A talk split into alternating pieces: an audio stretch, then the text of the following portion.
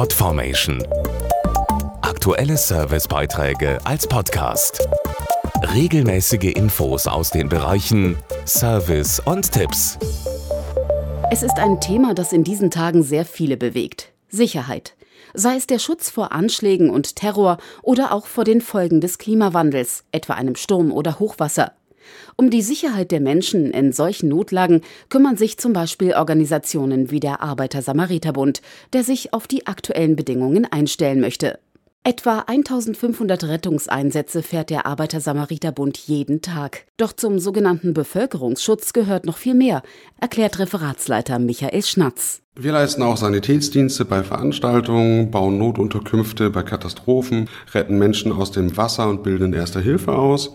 All das bieten wir 365 Tage im Jahr rund um die Uhr und das fast ausschließlich mit Ehrenamtlichen. Davon haben wir ca. 17.000, die sich im ASB engagieren. Allerdings ist dringend Nachwuchs gefragt. Ein Ansatz ist hier, Arbeit, Familie und freiwilliges Engagement besser zu vereinen. Und genau hier ist auch der Gesetzgeber gefragt.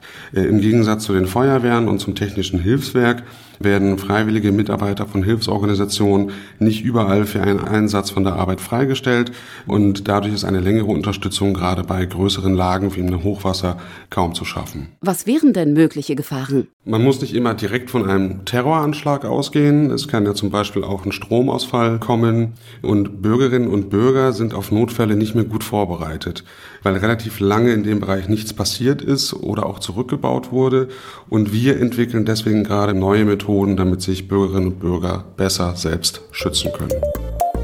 Podformation.de Aktuelle Servicebeiträge als Podcast.